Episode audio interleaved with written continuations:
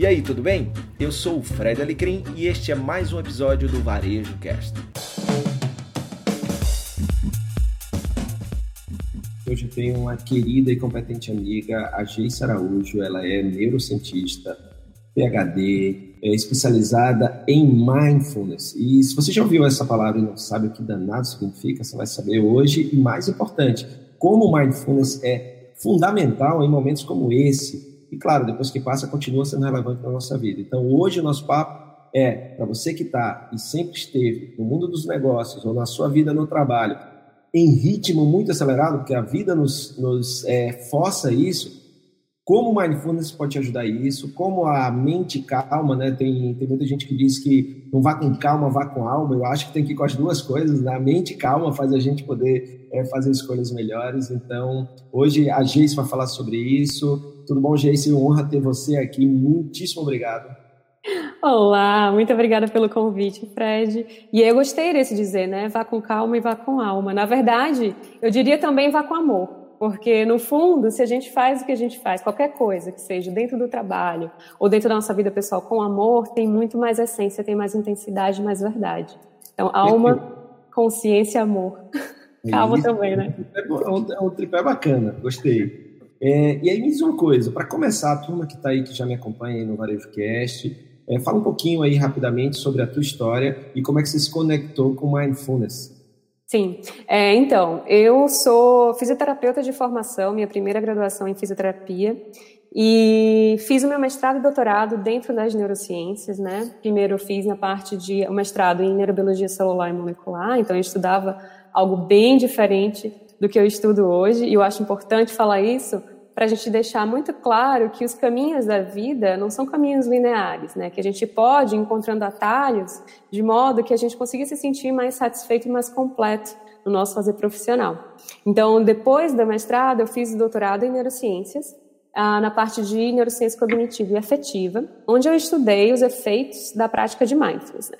E aí eu comecei esse interesse pelo mindfulness, pela meditação, por um processo pessoal. Inicialmente, eu fui buscar as práticas por motivos pessoais, fui buscar a formação em instrutor de mindfulness para entender como que dentro de um programa sistematizado que as pessoas conseguiam utilizar a meditação dentro de empresas, dentro de escolas, dentro de hospitais.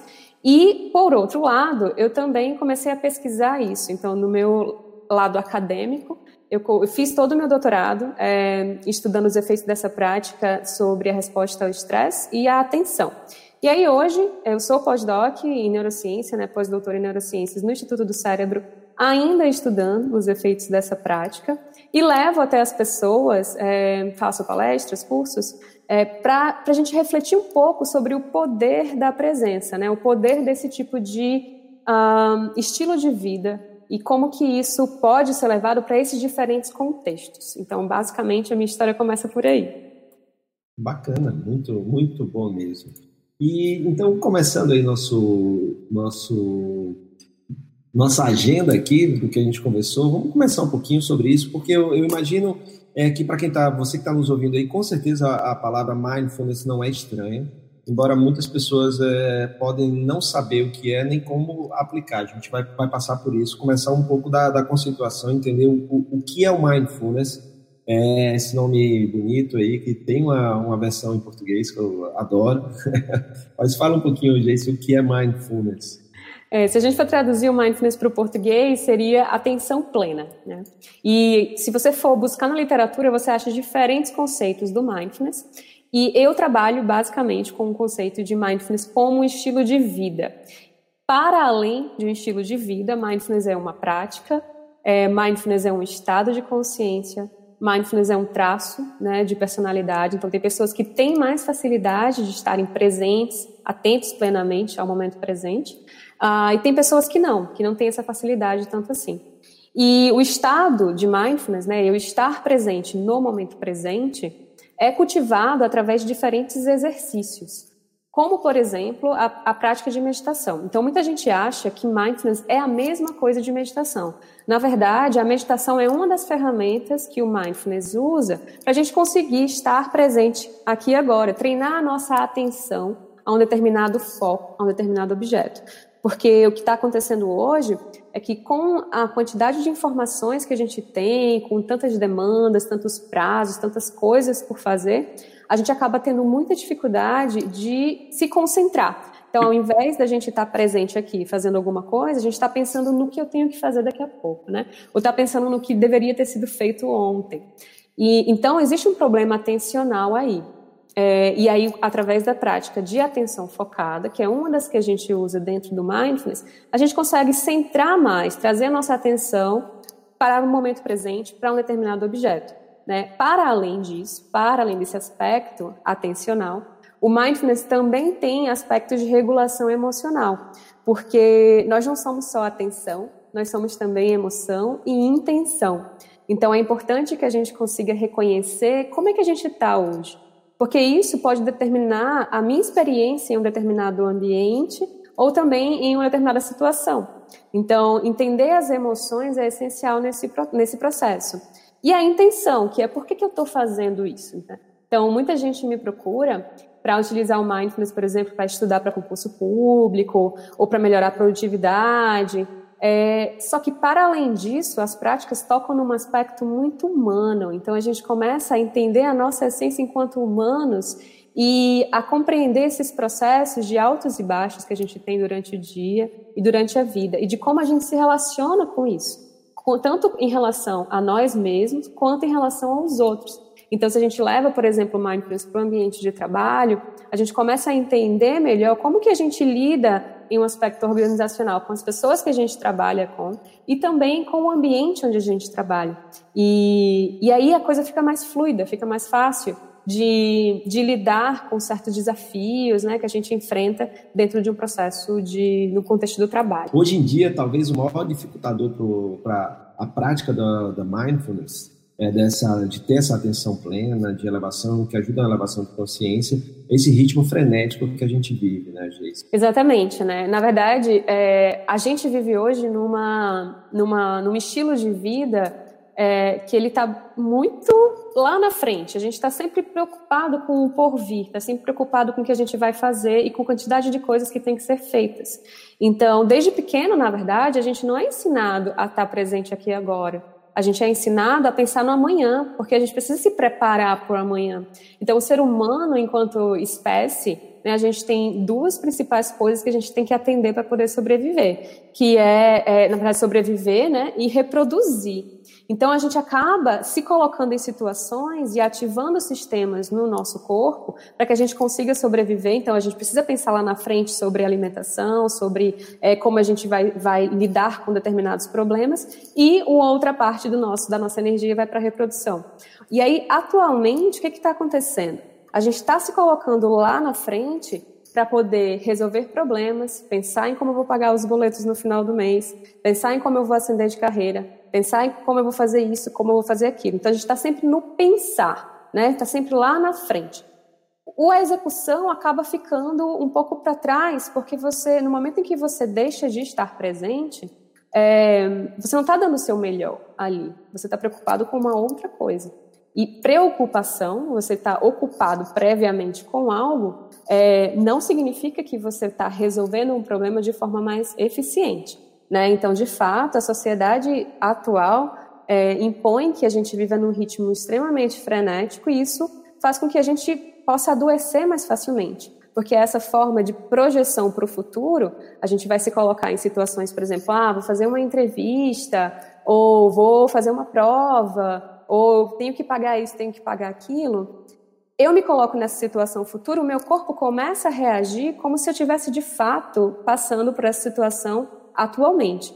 Então, veja, a gente começa a sofrer duplamente, pelo menos, é, em relação a essas condições. E de forma é, crônica, o nosso corpo começa a sofrer e a gente pode adoecer, né? Então a gente tem o aumento de ansiedade, a gente tem o aumento de estresse, e tudo isso tem uma cascata que leva a outros, a outros adoecimentos, né? Físicos e mentais. É, tem essa, essa questão da, do excesso até, você falou muito bem que a gente é orientado, ensinado a pensar muito no futuro e a gente se projeta demais, aí vem a ansiedade, aí vem um monte de coisa antes, a pré-ocupação, como você mesmo falou, mas é, há também o, o, as pessoas que. Eu me lembro de uma, de uma frase Eu não vou, não vou lembrar quem falou agora, mas assim, é, foi durante uma prática que, que eu estava fazendo e aí é, a pessoa trouxe essa reflexão, é que o futuro nem o passado existem, o que existe é o que agora. Né? Então, do mesmo jeito que você falou da projeção do futuro, também tem gente que é muito preso no que já passou também, né? E aí, é, entre um e outro, eu estou perdendo o presente, né? Exato, né? Tem um estudo de 2011 que mostra que a gente gasta em torno de 47% do nosso tempo em um outro lugar que não o momento presente. Ou a gente está lá no passado pensando no que deveria ter sido e não foi, e trazendo muita culpa muitas vezes, é, que eu deveria ter feito isso, eu deveria ter feito aquilo. Ou a gente está lá no futuro pensando, é, e se acontecer isso, e se acontecer aquilo, e eu tenho que fazer isso, eu tenho que fazer aquilo. Então, das duas formas, a gente deixa de viver a vida que acontece nesse momento.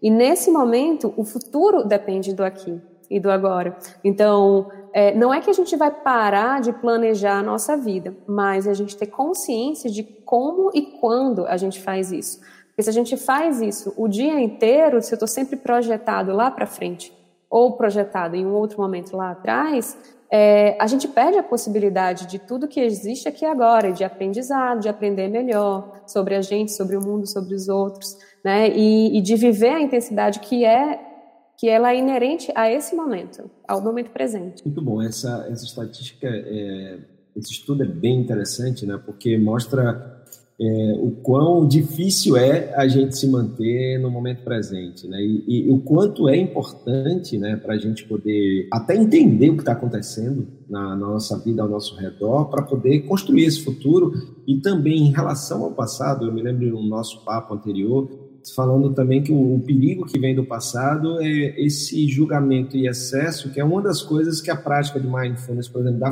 da, da meditação que é uma das ferramentas de mindfulness que você falou, essa questão de você não estar, não ser tão rigoroso consigo mesmo, né, e, e não, não julgar tanto o que acontece, tanto com os outros como também com você mesmo. Isso, na verdade, eu diria duas coisas. A grande dificuldade que a gente tem de estar presente no momento presente, além de, de ter esse aspecto sociocultural, né, que a gente foi ensinado a estar sempre lá na frente, a pensar, a pensar sobre o amanhã, é, que a gente não sabe tomar responsabilidade da nossa própria vida.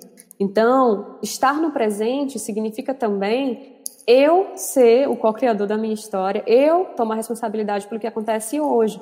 Se eu me projeto lá na frente, é sempre no mundo futuro. Ou se eu me projeto lá atrás, eu me pego nesse julgamento e muitas vezes a gente não percebe o quanto isso faz mal para a nossa saúde física e mental. Então, dentro da meditação, né, a gente traz esse aspecto de estar presente no momento presente, de forma intencional, ou seja, eu tenho uma intenção por trás disso, não julgamento. Então, não é julgar bom ou ruim, certo e errado, que deveria ter sido assim, que deveria ter sido assado.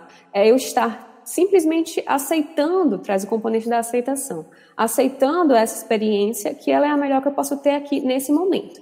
No momento em que eu me abro à experiência do momento presente com aceitação, com curiosidade, eu me dou espaço para que eu consiga pensar em alternativas ou visualizar alternativas que eu possa é, tomar, né, caminhos diferentes que eu possa tomar para poder ter uma vida mais saudável, com mais consciência.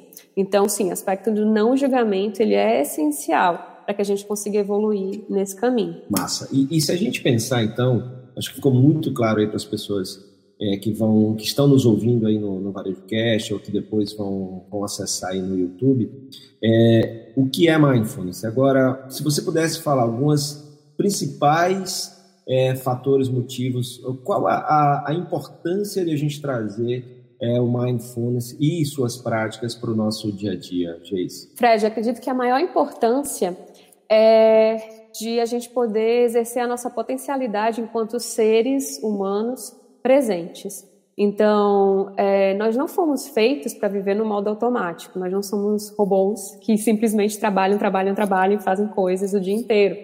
A gente tem diversos aspectos na nossa vida em que acaba se perdendo quando a gente vive nesse modo é, fazer, né? não no modo ser. Então, extremamente importante quando a gente toma consciência do que hoje é o que pode ser feito, hoje é o que pode ser vivido. E a partir dessa tomada de consciência, eu assumi um compromisso comigo mesma de estar presente em tudo que eu fizer. Né? Então, como é que a gente faz isso? É, primeira coisa é assumindo esse compromisso. Porque esse compromisso vai me dar uma solidez, vai me dar um, um, vai me dar um porquê do que eu vou fazer isso. Porque eu tenho um compromisso comigo, não é com você, não é com ninguém, é comigo. E essa é uma coisa importante, porque a gente está sempre né, assumindo compromissos com outras pessoas e atendendo a demandas de outras pessoas. Então, no momento em que a gente decide assumir um compromisso com a gente, de viver mais presente, a gente se torna mais autêntico. E a gente começa a visualizar a nossa vida com uma lente cognitiva, digamos assim, com outros olhos.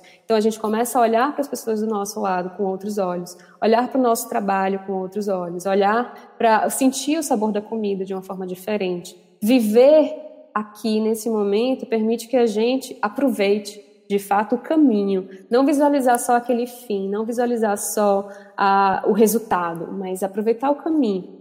E eu acho que isso é o mais, mais importante nesse momento. E, e como a gente está precisando disso, né? não só na vida pessoal, como, como profissional, essa questão de é, o que importa é, é o que você está vivendo. É, não é nem o que importa é só o que você está vivendo agora, mas é, é, aquilo que está no momento presente ali na sua vida, de você aproveitar o que está acontecendo ali é, na sua plenitude, seja uma refeição com a família, é, seja o seu trabalho. Quando, quando a gente fala de trabalho, por exemplo, como tem um dos elementos que mais atrapalha a produtividade nas empresas e, e os líderes não percebem são as distrações e interrupções que, que acontecem no, no ambiente de trabalho e, e, que quanto mais eu tenho distrações e interrupções, mais eu me desconecto ali daquele momento, daquele trabalho. Uma vez eu estava numa, numa, numa, prática no centro budista e eu achei muito interessante a, a dica antes de começar a prática.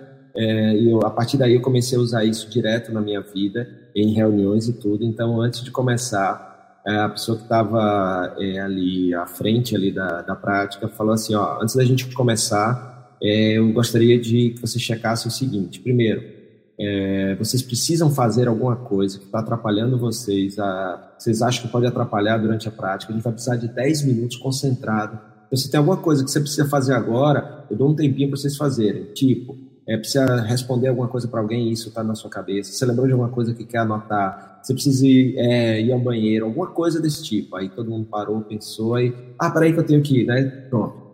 Segunda coisa, é, vocês têm tudo aí que vocês precisam de ferramentas para a nossa prática, porque depois a gente vai fazer uma leitura, é, tal, um livrinho está na sua mão, tal, a, sua almofadinha de proteção, as costas está aí, tá, tudo tá, ok. Porque senão, durante, eu vou ter que procurar, ó, oh, faltou isso, faltou aquilo.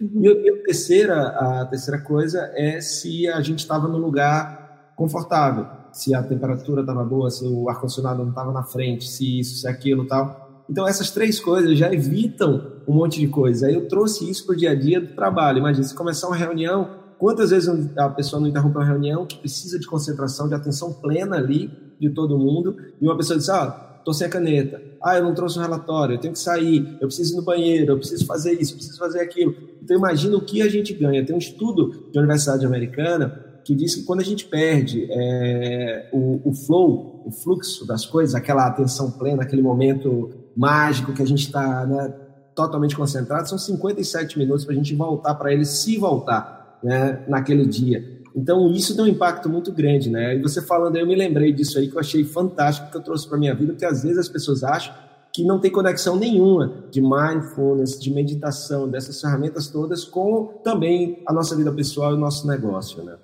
Nossa, faz muito sentido. E assim, se a gente for pensar como que a gente leva o dia hoje? A gente tem um aparelhinho, né, o celular do nosso lado, a gente tem internet o tempo inteiro, e o que, que a gente faz? A gente desvia a nossa atenção o tempo inteiro. Então, gente, nós somos seres de hábitos. Então, se eu me coloco no dia todo mudando o meu foco atencional, quando eu precisar me concentrar, vai ser muito difícil me concentrar.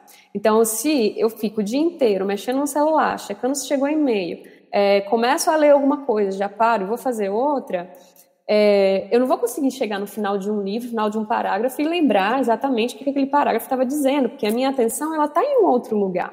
Então, é importante quando a gente toma consciência disso, Porque aí a gente pode fazer uma programação, né? E programar o nosso dia. Então, nos próximas duas horas, por exemplo, eu vou me dedicar a trabalhar em um determinado projeto.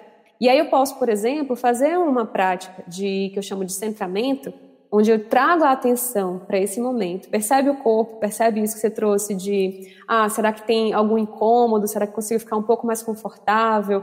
É, traz uma, uma atenção à respiração, toma duas, três respirações um pouco mais profundamente, porque aí você se conecta com, com você nesse momento. E aí inicia o processo de trabalho, tirando tudo aquilo que pode te distrair naquele, durante aquele tempo, né? É, e no momento que a gente faz isso repetidas vezes, fica mais fácil a gente se concentrar, a gente ter boas ideias, a gente se conectar com o que o outro está dizendo, né? Então, é questão de toma consciência e faz uma ação de acordo com aquilo que você quer atingir, aproveitando sempre o caminho, né?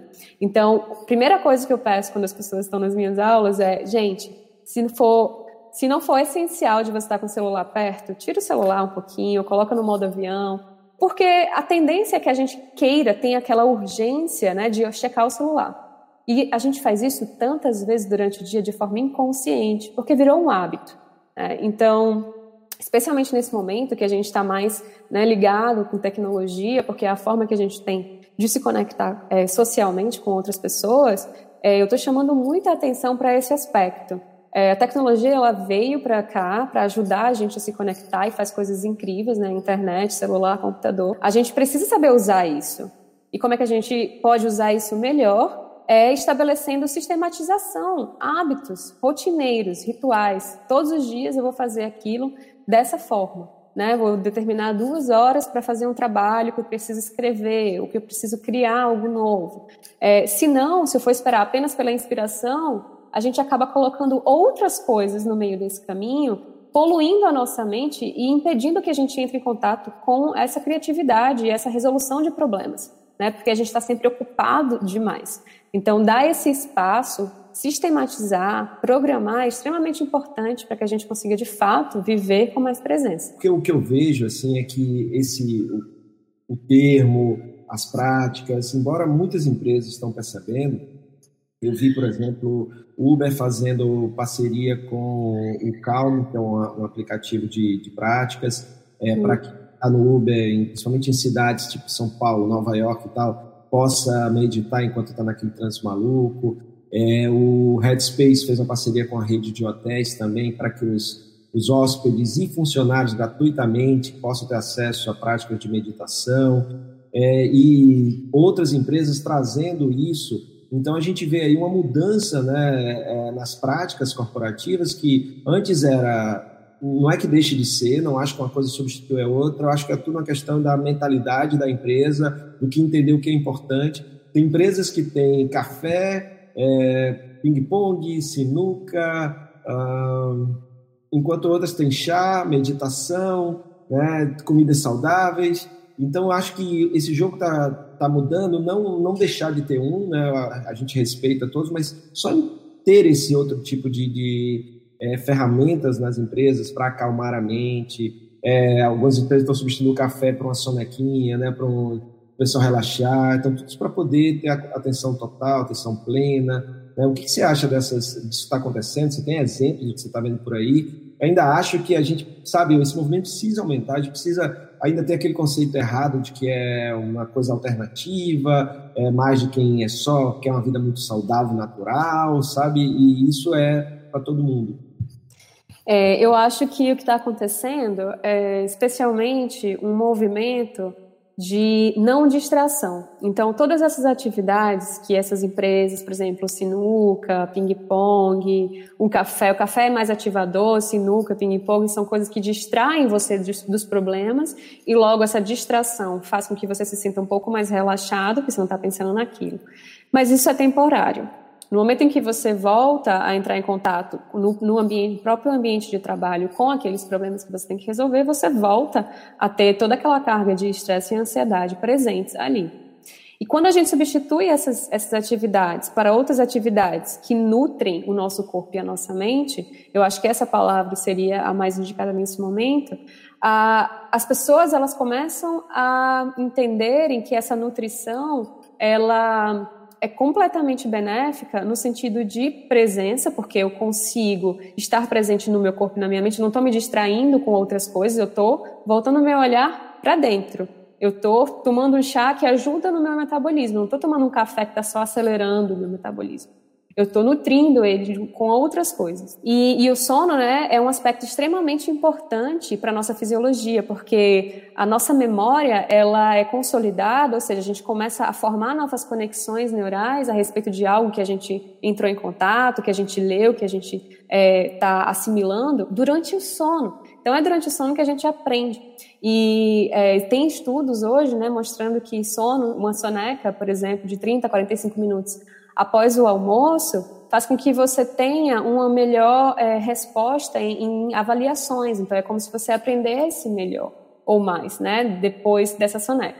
Então, essas empresas que trazem essas possibilidades de atividades que olham mais para dentro, que nutrem melhor o corpo, né, que se preocupam de fato com a fisiologia é, do ser humano e menos com essa produtividade, com essa aceleração, né, eu acho que esse é o futuro. Essas são as empresas que eu indicaria que eu gostaria de trabalhar. Não as empresas que uh, simplesmente se, se preocupam com números apenas, né, e menos com a saúde do colaborador. Então, é extremamente importante hoje a gente ter essa consciência de que essas práticas, por exemplo, a prática de meditação, é, não está vinculada necessariamente a nenhum tipo de religião, filosofia. Na verdade, essa prática de presença, estar tá presente no momento presente, é algo extremamente é, humano, então não é inerente a, a, nenhuma religião. E trazer isso para dentro do, do, do ambiente corporativo é, faz com que as pessoas elas consigam perceber e sentir que de fato existe uma preocupação com o colaborador ali e ele consegue se acolher melhor, né, e se compreender melhor e assim tá mais resiliente diante dos desafios que ele tem que enfrentar durante a jornada de trabalho, né? E não só no trabalho, mas em casa também, porque o ser humano, ele não é só um profissional, ele não é só um colaborador. Ele é uma pessoa, ele é um humano que está ali. E como humano, ele tem família, ele tem problemas, ele tem sua profissão, ele tem suas emoções. Então, somos seres integrais, não dá para separar muito. Então, quando a gente vê essas empresas que cuidam de fato né, do, do colaborador, todos saem ganhando. Não é só o colaborador, não é só a empresa. Então é uma via de mão dupla, né? As duas, as, os dois envolvidos, pelo menos, eu diria que tem um terceiro aí, que é o cliente, é, que ganha com isso. Porque se a gente, por exemplo, né, se a gente trabalha, é, se você vai numa loja e você é bem atendido com uma pessoa que realmente está presente, está ali, olhando para você, ela está é, ela entende o que, que você está querendo naquele momento. Muitas vezes você nem expressa isso através de palavras, mas se a pessoa está realmente presente, ela consegue se conectar. Essa conexão humana é, faz com que a experiência mude completamente, a experiência do cliente mude completamente. Então, eu, ah, nesse, nesse tempo né, de quarentena, que eu tenho percebido que os deliveries, eles estão se aproximando cada vez mais dos clientes. Então, eu recebo uma mensagenzinha escrita à mão, né, recebo um, um coraçãozinho, um docinho. Então, todos são mimos né, que a gente sabe que é, nos aproximam, que são importantes nesse momento que a gente está precisando se conectar mais. E ah, eu vejo isso como um movimento de presença é, e que desejo que isso cresça, né, muito mais daqui para frente. É isso aí. É, até porque, né, gente, se a gente é, não está presente, tipo, vamos supor, estamos nós dois aqui conversando, você está falando eu estou exercitando a, a, a, minha atenção plena, a minha conexão com você, porque você poderia estar falando e estar pensando em outra coisa. Eu, tipo, estar tá pensando no meu momento de falar, esperando só você parar de falar para eu começar a falar. Isso é, isso é muito comum, né? Então, assim, a gente está a gente tá olhando, mas não está não tá ouvindo, né? A gente está ali. Né? E, e, aí eu tô. Isso é muito importante, eu gosto muito de dizer, né? Que é fazer da sua presença um presente na vida das pessoas. E isso é fundamental, isso tudo que você falou. E, e se a gente não consegue estar tá lá, aquela crise das três que eu sempre falo que são é, inerentes à nossa, à nossa existência, que é a crise de significado, a crise de consciência e crise de conexão a gente precisa se conectar mais, a gente precisa dar mais significado ao que a gente faz, né? Aquela questão daquela frase que a gente gosta, do, se faz sentido, faz sentido, se faz sentido, faz sentido. É, e, claro, a gente levar a nossa consciência para entender a importância do momento presente. Claro que pensar no futuro é importante, mas não dá para separar futuro de presente. Né? Porque, por exemplo, se eu estou vivendo no presente e não tenho esperança, é, eu não me sinto animado, motivado para fazer nada porque eu não tenho esperança de que algo bom vai acontecer. Né? Mas se eu só penso no, no futuro, eu não estou olhando no como construir esse futuro. É, eu estava gravando um dos episódios aqui do Fazendo Podcast com a Andresa Torres, ela é, é futurista, né? Ela passou pela Singularity lá, lá na Califórnia, que é uma das maiores referências em futurismo no mundo, e a gente falando sobre é, o conceito do, do, do Cone de Voss, que é os futuros. Né? Então, existe o futuro plausível, o futuro. É, e um dos futuros é o futuro desejado. Né? E para isso tem uma conexão muito grande com o que você falou, que é a questão da cocriação, de você ser protagonista. Né? Então, não é perguntar o que vai acontecer no futuro, é pensar hoje, com as ferramentas que você tem, que futuro é, seria o desejado para você e tentar construir isso com as ferramentas, é, se conectando com as pessoas, com os parceiros, né? É, então, isso que, é, que, que ajuda e o Mindfulness é, é perfeito nessa conexão com o momento presente para entender o que é que eu tenho de recursos, é, o que é que eu preciso ter e o que é que eu preciso fazer, é aonde que eu, eu preciso evoluir para chegar naquele futuro que eu tanto almejo, que eu tanto desejo, né? Isso, e trazer flexibilidade também. Eu acho que o mindfulness traz muito a questão da flexibilidade cognitiva, que facilita a resiliência. Então, flexibilidade cognitiva seria eu conseguir me adaptar a diferentes é, desafios, especialmente desafios cognitivos e emocionais que me surgem no caminho. E aí, se eu consigo é, ter mais clareza e ser mais flexível em relação a isso, eu me adapto melhor. Né? Eu não sou tão rígido em relação a esse plano, a esse planejamento que eu fiz, daqui, sei lá, duas semanas, daqui um ano eu vou estar fazendo isso. Se acontece uma coisa como está acontecendo agora, né, que demonstra é, que a gente está vivendo, e a gente vive né, há muito tempo, mas acho que agora está muito mais claro que a gente não tem controle completamente sobre o que vai acontecer, aí a gente, se a gente tem uma rigidez, a gente sofre muito mais em relação a isso. Então, essa flexibilidade que essa prática de presença traz é essencial para que a gente viva né, com mais consciência mesmo, porque as coisas são impermanentes, né, as coisas elas acontecem é, agora, está acontecendo, mas daqui a pouco pode não ser, né? E elas geralmente não, as coisas não são como a gente gostaria que fossem, mas elas são como elas precisam ser. E é importante a gente ter essa flexibilidade para se adaptar a isso. E, e, a presença faz com que eu consiga ter uh, um olhar mais criativo diante da adversidade, diante do desafio, né? Eu consigo ver saídas. Se eu me coloco num lugar muito rígido de ser, eu só consigo visualizar aquele final, aquele resultado que eu gostaria, aquele plano, aquela meta que eu gostaria. Eu não me permito, não me permito um distanciamento.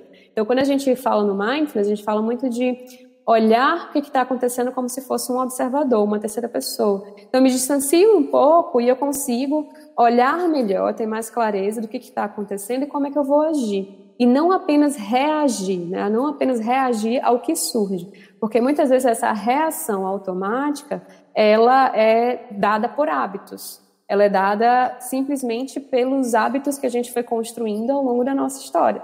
Então, é, se a gente quer mudança, se a gente quer mudar, ter um futuro mais consciente, a gente precisa parar um pouco e olhar para isso e fazer escolhas conscientes. Né? Para a gente é, ir terminando aqui o nosso podcast, Vamos terminar com aquelas dicas práticas sobre uma das ferramentas essenciais para exercitar a sua presença, que é a meditação, tá? Então, a, a turma que está nos vendo no YouTube está vendo o teu perfil no, no Instagram, jace.araújo, e aquelas cinco dicas de meditação em cinco passos, tá bom? Beleza.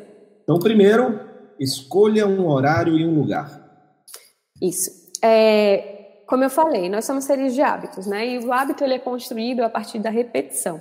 Se a gente, durante a prática de meditação, se a gente decide, né? Eu vou fazer prática de meditação, seja por qual motivo for, é, se a gente tem um horário e um lugar, fica muito mais fácil a gente encaixar isso na rotina do que se a gente for fazer só quando der vontade. Porque vai ter dias que a gente não vai ter vontade de fazer. E para a construção de um hábito é extremamente importante a frequência muito mais importante do que a intensidade. Então, se a gente repete, mesmo que seja por 10 minutos, 5 minutos diariamente, eu vou ter um efeito a longo prazo mais sólido, mais sustentável, do que simplesmente se eu faço uma prática uma vez por semana, uma vez por mês durante uma hora.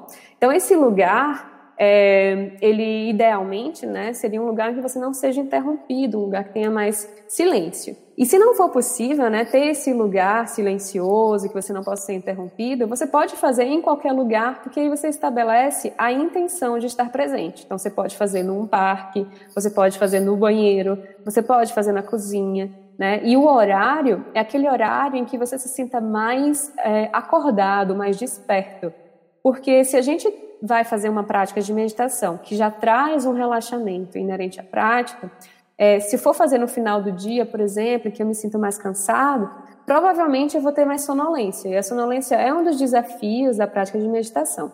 Então, escolher um horário em que você consiga estar mais desperto e um lugar que você consiga não ser interrompido de preferência é o primeiro passo para que a gente comece a construir esse hábito de meditação. Dica 2. Dica 2. Estabeleça um foco. Exemplo, respiração. Isso. Dentro da prática de meditação, a gente tem aqui é, chamado de âncora ou foco, né? Então, hoje a gente está colocando a nossa atenção em diversos lugares, não ao mesmo tempo, mas a gente vai mudando. A gente vai olha para o celular, olha para o computador, conversa com alguém, e aí a gente vai mudando o nosso foco atencional. Isso dificulta a nossa atenção sustentada, dificulta que a gente fique concentrado em alguma coisa durante um determinado tempo. E aí, na prática de meditação, a gente estabelece um foco ou uma âncora, é, que pode ser sons, que pode ser sensações do corpo, que pode ser respiração, o ar entrando e saindo das narinas, por exemplo, que pode ser também o contato do pé com o solo. Então, eu tenho esse foco para onde eu vou voltar toda vez que eu me perder, né? Então, é, um mito acerca da meditação é que a gente vai conseguir esvaziar a mente, ficar sem pensar, ficar com a mente em branco. E, na verdade, o que acontece é que a gente vai se relacionar diferente com os pensamentos. Os pensamentos, eles vão acontecer. Mas aí eu volto para o meu foco toda vez que eu me pegar pensando, devaneando, viajando em algum pensamento. Então, volta para o foco. Por isso que o foco, ele é tão importante. E por isso que a respiração é um dos focos mais interessantes da gente utilizar, porque é dinâmica. Então, a gente tem a inspiração, tem a expiração, tem as sensações na, na, no nariz, né, à medida que a gente inspira e expira. Tem os movimentos do corpo à medida que a gente respira. Então, tudo isso serve como âncora para a gente voltar a nossa atenção para esse momento. Então, vai viajar, vai pensar em alguma coisa, volta para cá. Então, esse é o treinamento, né? A dica 3. Abra mão de expectativa. Não há nada o que atingir ou fazer. Apenas observe o seu foco. Exatamente, porque nós né, temos o péssimo hábito de criar muita expectativa a respeito de alguma coisa, de querer sempre atingir algo e não de aproveitar o caminho. E, na verdade, dentro da prática de meditação, a gente precisa olhar para esse caminho e abrir mão dessa expectativa. Então, não há o que atingir necessariamente. A minha respiração aqui agora, momento a momento. E aí, quando eu trago essa atitude de menos expectativa, de mais curiosidade, de presença à respiração, por exemplo, eu entendo que é apenas naquele momento que eu preciso estar. E não preciso estar lá na frente esperando chegar em algum lugar. Então, muitas vezes, né, durante a prática, se a gente traz muita expectativa, isso gera muita ansiedade. Então, eu fico esperando chegar a algum lugar. E se eu chego a esse lugar e não tenho aquele resultado que eu esperava, eu me frustro. E aí eu não volto a fazer a prática de meditação porque eu acho que não é para mim, porque não me trouxe aquilo que eu queria. Então é importante a gente deixar de lado um pouquinho esse querer, essa, essa esperança, ou esse esperar alguma coisa, essa expectativa. Simplesmente voltar para o momento presente e respirar com consciência. Dica 4. Volte vez após vez a sua atenção ao foco. Você já falou 3 a 4 e já falou um pouquinho junto, né? Exato, né? E, e também não trazer culpa para isso, porque muitas pessoas se culpam é, ou se julgam, né? Porque não conseguem permanecer muito tempo com a atenção em um determinado foco. E, gente, é isso mesmo. Na verdade, é, são anos de construções, né? De hábitos que a gente tem de ficar mudando o nosso foco atencional. Então, no início, é bem desafiador a gente permanecer muito tempo com o foco. Mas o que é interessante é quando a gente percebe que a gente está pensando em algo e volta para o aqui e agora, porque às vezes a gente gasta horas, minutos, né? Como tem o, como o estudo mostrou, metade do nosso tempo a gente está devaneando, está em um outro lugar. Então, se a gente for é, se julgar e se culpar, sempre que a gente estiver em um, um outro lugar que não é o momento presente, a gente vai acabar entrando num processo de uh, autodepreciação muito forte. Então, a ideia é voltar para o seu foco, mas voltar com gentileza. Então, perceber que eu estou pensando em alguma coisa e está tudo bem, é isso, a natureza da nossa mente é assim, mas isso também é impermanente e eu posso voltar para o aqui e agora. E eu volto com gentileza, eu volto com acolhimento, não com a culpa, não com a rigidez, com gentileza. Você sabe, Jason, alguns amigos que tentaram começar a praticar, por exemplo, a, a meditação, desistiram exatamente por isso. Ah, eu tentei, é difícil demais, eu não consigo, né? Porque parece que desde o primeiro dia você já tem que ir lá e, sabe, e dar tudo certo, você se concentrar e, e mesmo para vocês que já fazem isso há muito tempo, que são especialistas, tem um dia que não, não, não rola, né? Não, tem dias que não dá. Não, é assim. E assim, gente, é preciso ter muita clareza de que não é porque você pratica há anos que você não tem pensamento, que não tem estresse, que não tem ansiedade. Não é isso. Na verdade, a gente tem sim esses processos todos, mas como a gente se relaciona com isso é de uma forma diferente, é menos reativo, é menos supressão. Eu não estou suprimindo meus pensamentos, nem estou suprimindo a ansiedade. Eu entendo que aquele dia, talvez pelo que eu vivi no dia anterior, ou pela fase da vida que eu estou passando, eu entendo que aquilo faz parte. E eu abraço tudo isso dentro da experiência. Né? Então, as pessoas que começam e veem essa inquietude da mente, às vezes elas se assustam. E, e não continuam, né? Porque não conseguem parar de pensar. Mas não é isso, não é parar de pensar. É a gente olhar para isso com mais consciência, com mais acolhimento né? E ter muita clareza de que toda essa ansiedade, todo esse estresse, todos esses pensamentos fazem parte da nossa vida, mas a gente tem a chance de olhar para isso com um olhar de, de mais presença, de mais consciência, de menos reatividade automática. Quinta e última dica: ao finalizar, perceba como se sente e agradeça a você mesmo pela oportunidade que se permitiu. Isso é essencial, porque é, se a gente não reflete sobre a nossa prática, é simplesmente mais alguma coisa que a gente coloca na nossa rotina.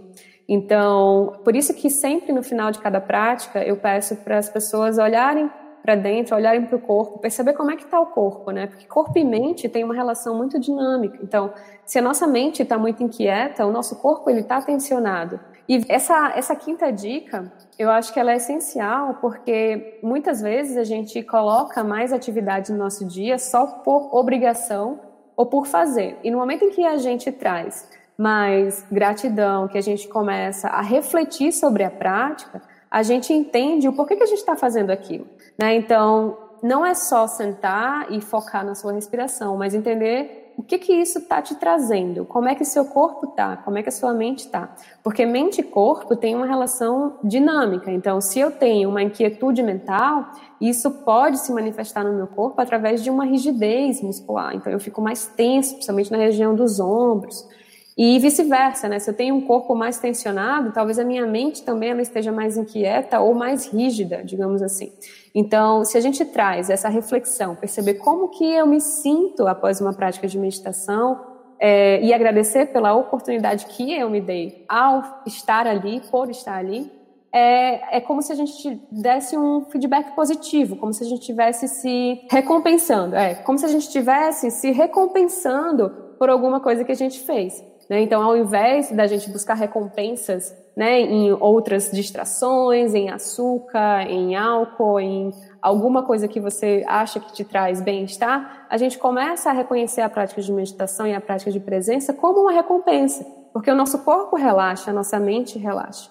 Então, por isso que é importante a gente saber como é que a gente se sente depois e agradecer por isso. Bom, muito bacana essas cinco dicas práticas. Eu espero que você esteja gostando. E se você quer saber um pouquinho mais sobre, sobre a Jace, o que ela faz, então ela tem um, ela é super ativa aí no Instagram, então ela tem um, um canal muito bacana, tem um canal também no Telegram, que é só buscar lá Mindfulness Jace e você vai encontrar, eu já faço parte, tem dicas aí diárias muito bacanas para você se conectar com o momento presente e utilizar essa ferramenta maravilhosa para poder estar tá mais consciente, e, e, poder tomar melhores decisões, estar com a mente mais calma, então é muito bacana, eu gosto bastante. Além disso, Jason, você também tem cursos online e também faz atendimentos individuais, é isso mesmo? Isso, né? Eu faço atendimentos em grupo, com um programa de mindfulness sistematizado, e faço atendimentos individuais utilizando o mindfulness como uma ferramenta de autoconhecimento. Né? Então, a, a partir do. A pessoa pode entrar em contato contigo via, via Instagram mesmo, manda um direct, como é que é? Isso, pode ser pelo Instagram ou pode ser pelo meu site, que é geissearaújo.com, G-I-S-S-Y, araújo.com, que lá tem todas as informações sobre os serviços, tem a como entrar em contato comigo por formulário, tem também meu telefone, então é, sempre assim, eu sou muito aberta para contatos, então é, de, de, dependendo da forma como você se sente nesse momento, então muitas pessoas não se sentem à vontade em atendimento em grupo, é, então aí a gente pode pensar em atendimento individual através é, utilizando essa prática né, de mindfulness, esse estilo de vida mindfulness como o nosso guia. Muito bem. Para concluir, JC, é, qual legado você acha que vai ser o grande legado pós tudo isso aí que a gente está vivendo agora, na tua opinião? Na minha opinião, eu acredito que as pessoas elas vão começar a enxergar a vida como uma possibilidade de transformação. Então a gente está vendo que a gente não controla é, o que, que, vai acontecer amanhã, né? Então a impermanência está aí sendo mostrada